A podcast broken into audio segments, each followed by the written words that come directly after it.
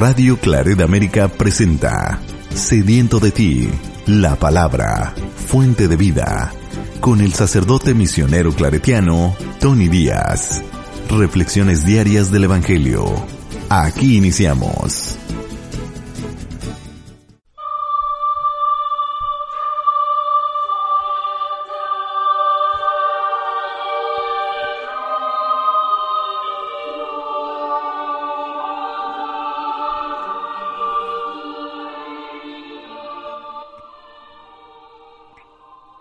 Bienvenidos hermanos a nuestras reflexiones bíblicas de las lecturas del día. Hoy es miércoles de la sexta semana del tiempo ordinario. Miércoles de la sexta semana del tiempo ordinario. La primera lectura de hoy viene del libro de Génesis capítulo 8 versículos 6 al 13 y 20 al 22. Cuarenta días después de que las aguas del diluvio habían ido bajando y ya se veían las cimas de los montes, Noé abrió la ventana que había hecho en el arca y soltó un cuervo. Este anduvo yendo y viniendo hasta que se secó el agua en la tierra. Después soltó Noé una paloma para ver si ya se había secado el agua sobre la superficie de la tierra. La paloma se encontró, no encontró en dónde posarse y volvió al arca porque aún había agua sobre la superficie de la tierra. Noé estiró el brazo, la tomó y la metió en el arca. Esperó otros siete días y volvió a soltar la paloma, que regresó al atardecer con una hoja de olivo en el pico. Noé comprendió que el agua sobre la tierra era ya muy poca. Esperó otros siete días y soltó otra vez la paloma, la cual ya no regresó. El primer día del primer mes del año 601 se secó el agua en la tierra. Noé levantó la cubierta del arca y vio que la tierra estaba ya seca. Entonces salió del arca y construyó un altar al Señor. Tomó animales y aves de toda especie pura y los ofreció en holocausto sobre el altar. Cuando el Señor aspiró la suave fragancia de las ofrendas, se dijo, No volveré a maldecir la tierra a causa del hombre. Es cierto que el corazón humano se inclina al mal desde su infancia, pero yo no volveré a exterminar a los vivientes, como acabo de hacerlo.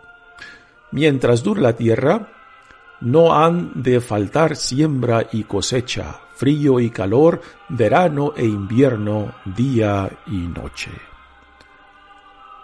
Palabra de Dios. El salmo responsorial es el salmo 115 y el responsorio es, Daré gracias al Señor toda mi vida. Daré gracias al Señor toda mi vida. ¿Cómo pagaré al Señor todo el bien que me ha hecho? Levantaré el cáliz de salvación e invocaré el nombre del Señor. Daré gracias al Señor toda mi vida. A los ojos del Señor es muy penoso que mueran sus amigos. De la muerte, Señor, me has librado. A mí, tu esclavo e hijo de esclava. Daré gracias al Señor toda mi vida. Cumpliré mis promesas al Señor ante todo su pueblo, en medio de su templo santo que está en Jerusalén. Daré gracias al Señor toda mi vida. El Evangelio de hoy viene de Marcos capítulo 8 versículos 22 al 26. En aquel tiempo Jesús y sus discípulos llegaron a Bethsaida y enseguida le llevaron a Jesús un ciego y le pedían que lo tocara. Tomándolo de la mano, Jesús lo sacó del pueblo, lo, le puso saliva en los ojos, le impuso las manos y le preguntó, ¿Ves algo? El ciego, empezando a ver, le dijo, Veo a la gente como si fueran árboles que caminan. Jesús le volvió a imponer las manos en los ojos y el hombre comenzó a ver perfectamente bien. Estaba curado y veía todo con claridad. Jesús lo mandó a su casa diciéndole, Vete a tu casa y si pasas por el pueblo, no se lo digas a nadie. Palabra del Señor. Muy bien, demos comienzo a nuestra reflexión de las lecturas de hoy. Continuamos leyendo de la historia del diluvio. Ayer empezamos a leer sobre el tema de este y esta historia del diluvio viene siendo como una segunda creación. Eh, por ejemplo, lo que leímos cuando Dios pone a Adán y Eva en el jardín dentro del Edén y cómo a causa de la desobediencia pues el pecado y la rebeldía es introducido y esto causa la fractura, el daño de la relación con Dios. Dios tenía un plan para su creación, de vivir en la intimidad con Él, de vivir en la pureza, de vivir en cierta manera en la inocencia. Pero la rebeldía, la desobediencia introduce el pecado que daña, que fractura esta relación. Y a causa de esta revelación, de este rechazo, de esta desobediencia, pues entonces Adán y Eva son expulsados del paraíso. Pero Dios aún tiene confianza en lo, en su creación, porque la creación es obra de Dios, somos imágenes de Dios. Así que Dios, aún después de esta desobediencia por parte de Adán y Eva, aún tiene confianza de que volveremos a regresar a, a esa vida para la cual Dios nos ha creado y esto es lo que en Jesucristo nosotros celebramos, de que fue por iniciativa de Dios, por la gracia de Dios, por la por el amor de Dios que a últimas viene a salvarnos de nosotros mismos porque nosotros no somos capaces de salvarnos a nosotros mismos. Requerimos y necesitamos de la gracia de aquel que en amor nos crea, en amor nos sostiene y en amor nos llama para salvarnos de nosotros mismos y es lo que tenemos en Jesucristo, que por su propia iniciativa, por su propio amor tanto a, a Dios como su Padre y como también a nosotros como sus hijos e hijas, Él se da, se entrega, se dona para nuestra salvación. Pues es aquí lo que tenemos en Jesucristo, el patrón que ya lo empezamos a ver en la escena tanto de la caída de Adán y Eva y también aquí en, en, esta segunda creación del diluvio, donde Dios eh, detesta lo que el ser humano ha llegado a ser, en, lo que se ha convertido. La maldad, el odio, la rebeldía. Dios está tan, en cierta manera, desolucionado por lo que hemos llegado a ser, por, la, por lo que el ser humano ha llegado a ser, es, sus bajezas, en su criminalidad, en su pecado.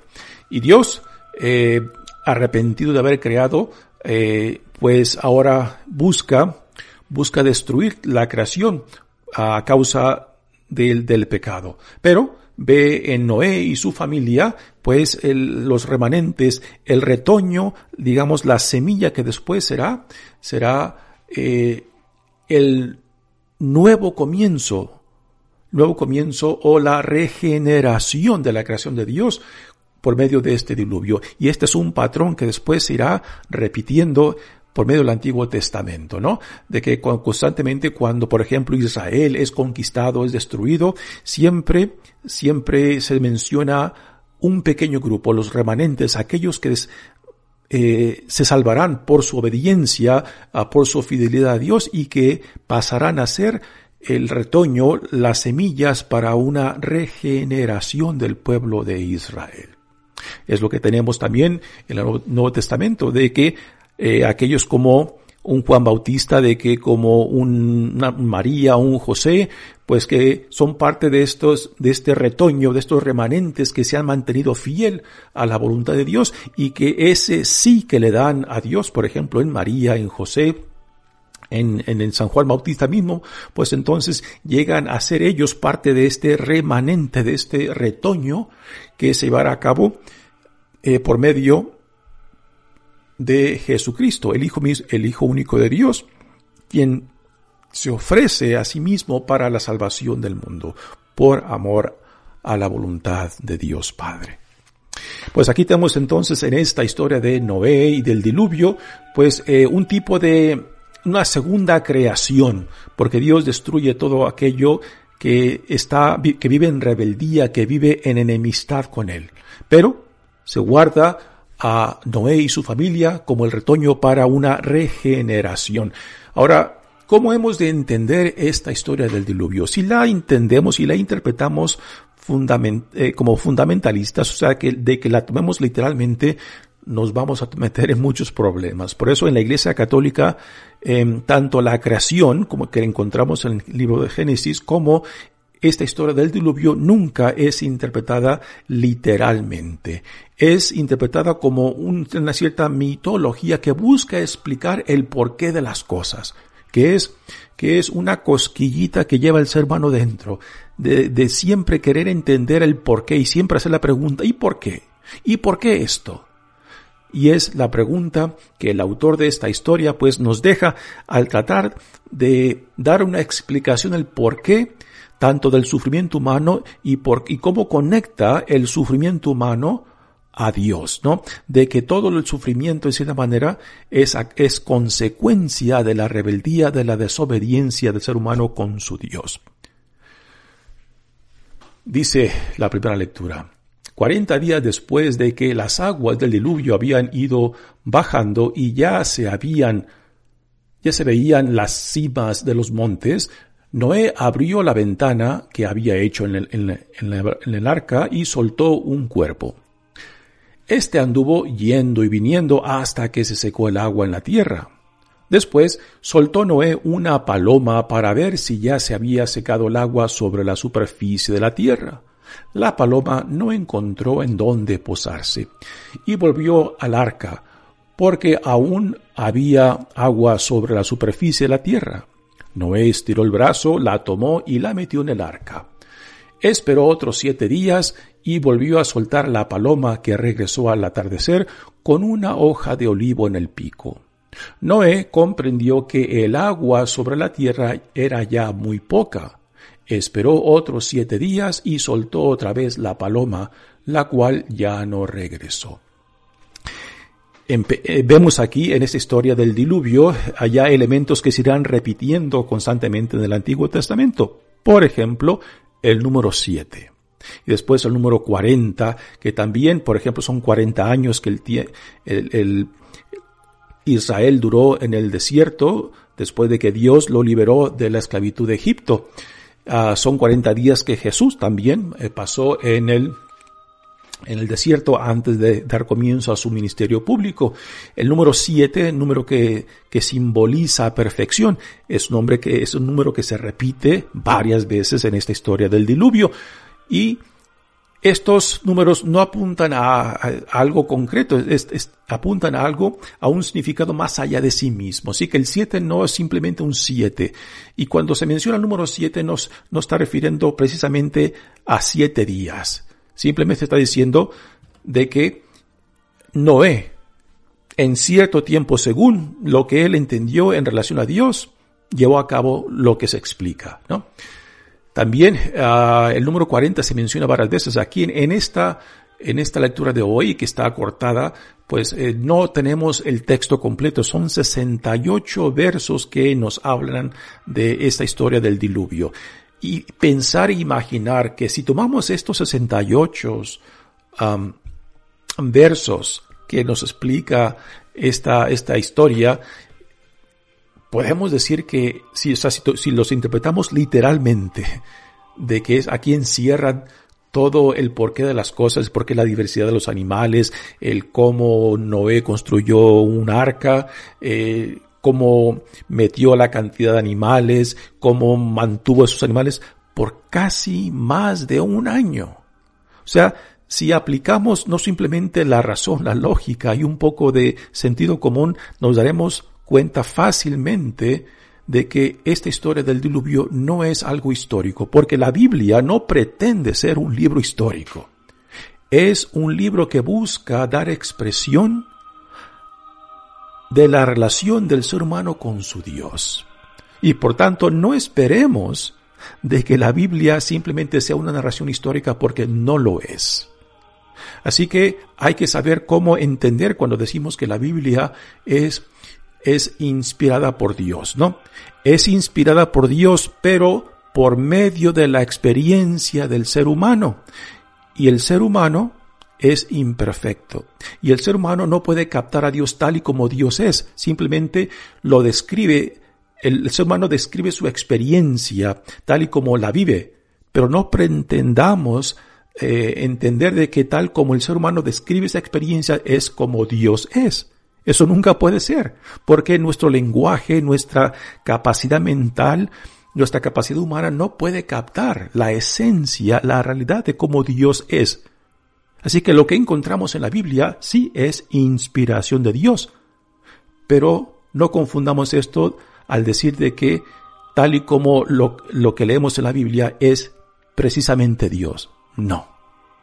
Eso sería reducir a Dios a nuestras limitaciones, a nuestro vocabulario, a, a, nuestros, a nuestras imágenes eh, y símbolos.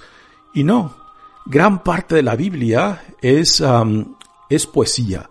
Y la poesía fundamentalmente es simbólica. Porque el ser humano cuando experimenta a Dios, eh, busca dar expresión, busca reflejar esa experiencia dentro de su lenguaje, dentro de sus límites humanos.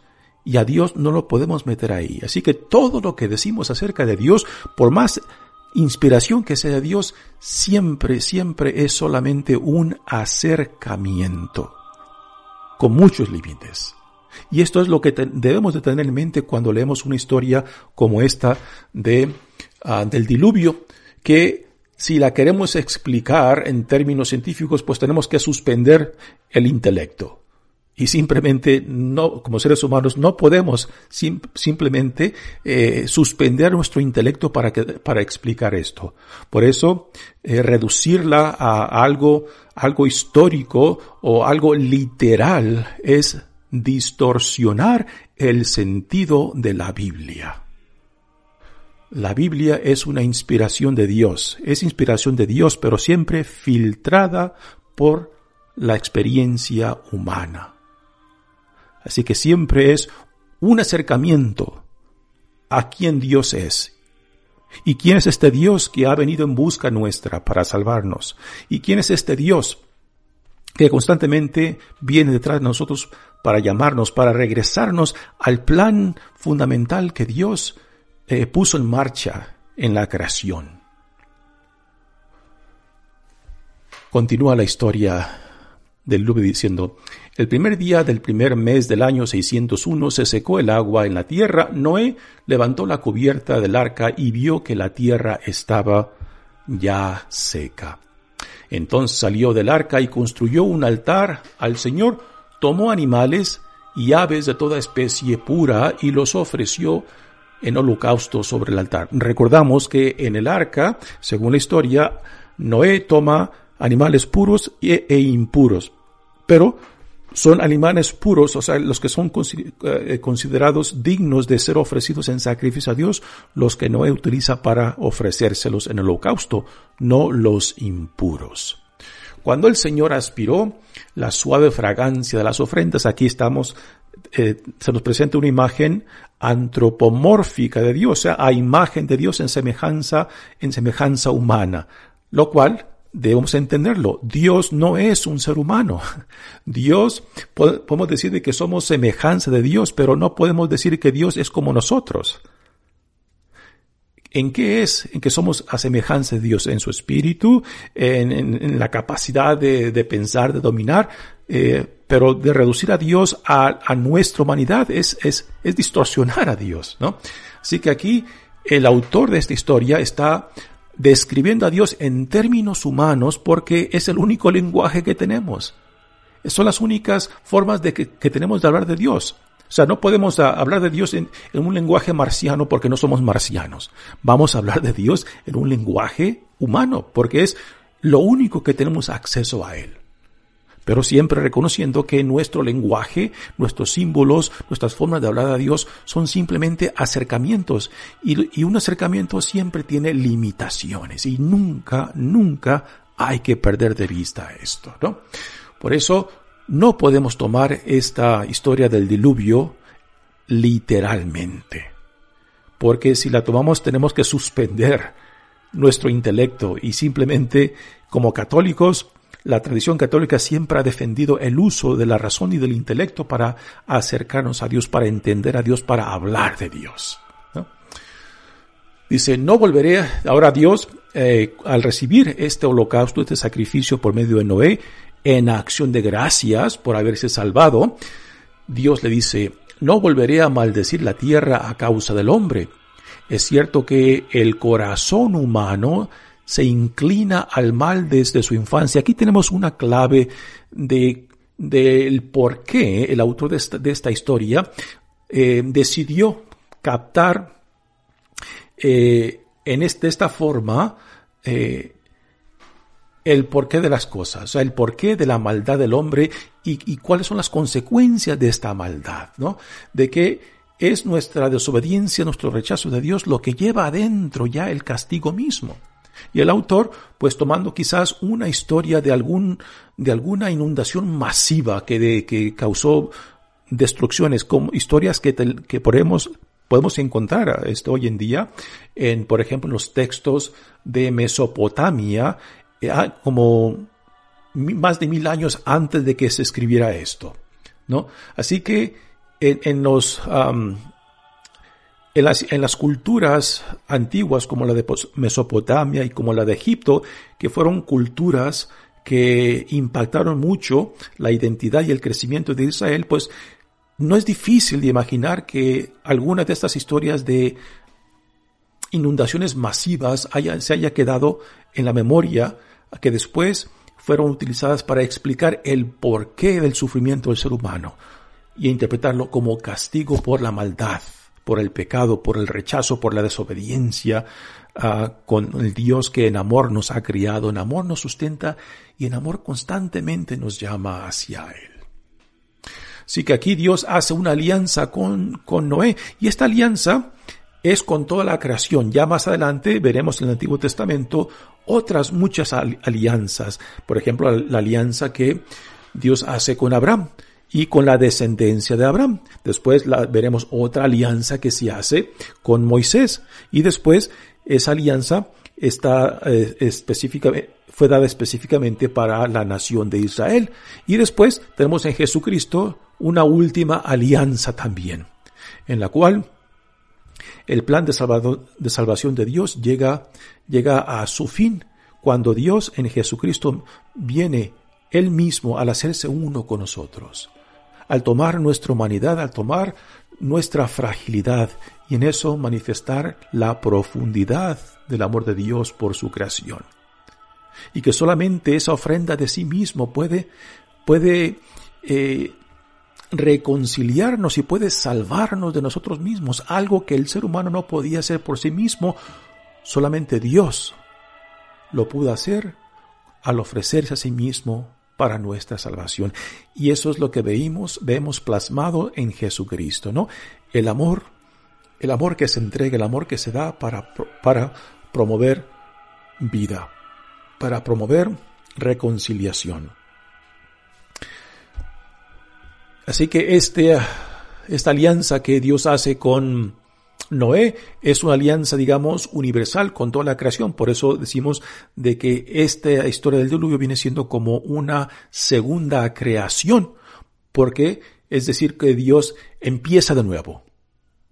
Y empieza de nuevo con este retoño, y este retoño es Noé y su familia, ¿no? Que es un patrón que se irá repitiendo a lo largo del Antiguo Testamento y que lo vemos también en Jesucristo en el Nuevo Testamento. Muy bien, pasemos ahora al Evangelio de hoy que viene de Marcos. Y aquí Jesús ah, otra vez embarca con sus discípulos y se va a Bethsaida. Bethsaida es el lugar nativo tanto de Pedro como de Andrés, que son hermanos, también de Felipe, Ah, se nos dice que es de este, de este pueblo de Bethsaida, que es un pueblo hacia el norte del mar de Galilea, que también era una aldea pesquera, pero que después Pedro y Andrés se mudaron a um, Cafarnaum, donde ellos desempeñaban también su, su trabajo de, de pesca, y quizás es muy probable que es en la casa de Pedro y Andrés donde Jesús se, ah, se situó y, lo, y convirtió la casa de, Pedro en, en lugar eh, para sus salidas y venidas adentro de la región de Galilea. Así que llega Jesús con sus discípulos a Bethsaida e inmediatamente le traen a un ciego para que lo sane. Aquí hay, varios elementos muy interesantes en esta escena. Esta escena es singular por una cosa. Es la única sanación que se nos da en lo cual el ciego es sanado en etapas. Y esto tiene un significado muy importante dentro del Evangelio de Marcos, que está a punto de llegar a un, punto clave para decirnos que el conocimiento, particularmente de los discípulos de Jesús, eh, va aumentando. Aunque todavía están ciegos y sordos, eh, al, igual que los fariseos, que, ya no se nos ha hablado antes, igualmente los discípulos aún todavía no logran entender quién es Jesús. Y si es, y si Jesús es el Mesías, ¿qué tipo de Mesías es él? ¿No? Y este Evangelio, en cierta manera, viene siendo como una parábola que nos prepara para lo que leeremos mañana y el día siguiente, donde Jesús pregunta, ¿qué es lo que la gente dice de mí? Y después de que los discípulos, discípulos le dicen lo que la gente dice acerca de él, Jesús les pregunta a ellos, ¿Y ustedes quién dicen que soy yo? Un momento clave dentro del Evangelio de Marcos. Así que esta historia de sanación viene siendo como un, una parábola que nos prepara para lo que está por venir adelante dentro del Evangelio de Marcos. Así que a Jesús le llevan a este ciego. Tomándolo de la mano, Jesús lo sacó del pueblo, le puso saliva en los ojos y le impuso las manos y le preguntó. Eh, detalles muy, muy interesantes. Jesús lo saca del pueblo para estar a solas. No quiere que la gente simplemente se quede con, con el wow, con el, lo fenomenal de, de sanar a una persona, ¿no? Porque Jesús no quiere ser reducido simplemente a un curandero. Y tristemente es a lo que mucha gente aún hoy en día reduce a Jesús, a un curandero y quieren crear una fe cristiana basada en simplemente en milagros, cuando la fe a la cual que Jesús nos invita es la fe centrada en el tema central de su proclamación, que es el reino de Dios, y no simplemente a milagros. Así que Jesús lo saca del pueblo y, lo sana a solas para que para que la gente no se quede simplemente con lo fenomenal, con lo extraordinario, con el, con el, ah, Jesús no quiere ser reducido simplemente a eso, a un curandero. Ahora viene detalles muy interesantes. El, hecho de que Jesús le impone las manos, el tacto, ¿no? El ser humano necesitamos, desde que nacemos necesitamos el contacto humano. Y el contacto humano tiene una capacidad de sanar. Cuando transmite en un, en, a un nivel de, de honestidad y sinceridad ese calor, ese amor por medio del contacto, ¿no? De niño lo sabemos, una criatura que no es, que no es abrazada, que no siente el calor humano, es una criatura que no va a sobrevivir. Una criatura necesita, un recién nacido necesita saber que es deseado, que es querido, y eso se lo damos por medio de, de tomarlo en brazos, de colocarlo junto a nuestro cuerpo, a nuestro pecho, para que no solamente sienta nuestro calor, sino también escuche nuestro corazón palpitar al ritmo del, suyo, ¿no? Así que el contacto eh, eh, es un, es un elemento de nuestra experiencia humana muy importante que aquí se manifiesta que Jesús utiliza el tacto como parte de esta sanación. Así que aquí va la sanación en, en, en dos partes. Primero eh, le impuso las manos y le preguntó, ¿ves algo? Y ahora viene la respuesta del ciego, que es medio sanado. El ciego le, le contesta, veo a la gente como si fueran árboles que caminan. Y otra vez Jesús vuelve a repetir la sanación, volvió a imponer las manos, nuevamente el tacto, el contacto físico de Jesús con la persona. Y el hombre comenzó a ver perfectamente bien. estaba curado y veía con toda claridad. Ahora, esta escena eh, es una sanación de un ciego, pero también tal y como el evangelista Marcos la cuenta y cómo, dónde la pone dentro del evangelio, está utilizando esta, esta sanación también en un segundo nivel, como una parábola para decirnos y hablarnos del crecimiento del conocimiento de Jesús por medio de los discípulos y cómo también ellos que estaban ciegos, pues puesto que es así como Jesús los describió en la cena de ayer, cuando iban en la barca después de la multiplicación de los panes, ellos pensaban de que Jesús les, hablaba de la levadura de los fariseos y de Herodes porque se les olvidó el pan. Y Jesús les dice, ¿qué es? Tienen ojos y no ven, tienen oídos y no escuchan, ¿Por qué tienen la mente tapada, no? Pues ahí vemos claramente de que así como los fariseos estaban ciegos y no entendían y no aceptaban a Jesús, pues igualmente los discípulos también eh, viven esta ceguez que poco a poco será sanada para que puedan entender claramente quién es Jesús, porque esta es una pregunta fundamental del Evangelio de Marcos, la identidad de Jesús, ¿quién es Él? Ya mañana escucharemos la respuesta a esa pregunta. Pero después la segunda pregunta es, si Jesús es el Mesías, el Hijo de Dios, ¿qué tipo de Mesías es? Y es lo que el Evangelio de Marcos después de este punto en adelante irá desempacando. Lo mismo para nosotros hoy en día. esta escena, pues, también pone al descubierto nuestra ceguez, nuestra sordez, ¿no? Y que así como los discípulos pasaron por un proceso de discernimiento, de entendimiento, de la ceguez a la claridad, pues igualmente también nosotros en nuestra condición, nuestra realidad de que también estamos ciegos hasta que no dejamos que la gracia de Dios nos, nos, nos, sane y nos ayude a ver claramente cómo Dios se manifiesta y a lo que Dios nos llama. Así que este proceso de sanación de los discípulos también es nuestra condición y nuestra situación en la cual constantemente somos llamados a profundizar en el misterio de quién es Jesús y la vida a la cual Él nos llama. Y este es un proceso constante de vida, de ir profundizando, de dejarnos sanar cada vez más para llegar a ver a Dios como Dios quiere ser visto. Y quizás por la gracia de Dios lleguemos a decir lo que Pablo dice de sí mismo en la carta a los romanos. Ya no soy Dios, ya no soy yo quien vive, sino que Cristo quien vive en mí. Mi nombre es Padre Tony Díaz, misionero claretiano. Que Dios los bendiga. Radio Claret América presentó Sediento de ti, la palabra. Fuente de vida. Sus comentarios son importantes. Contáctenos en radioclaredamerica.gmail.com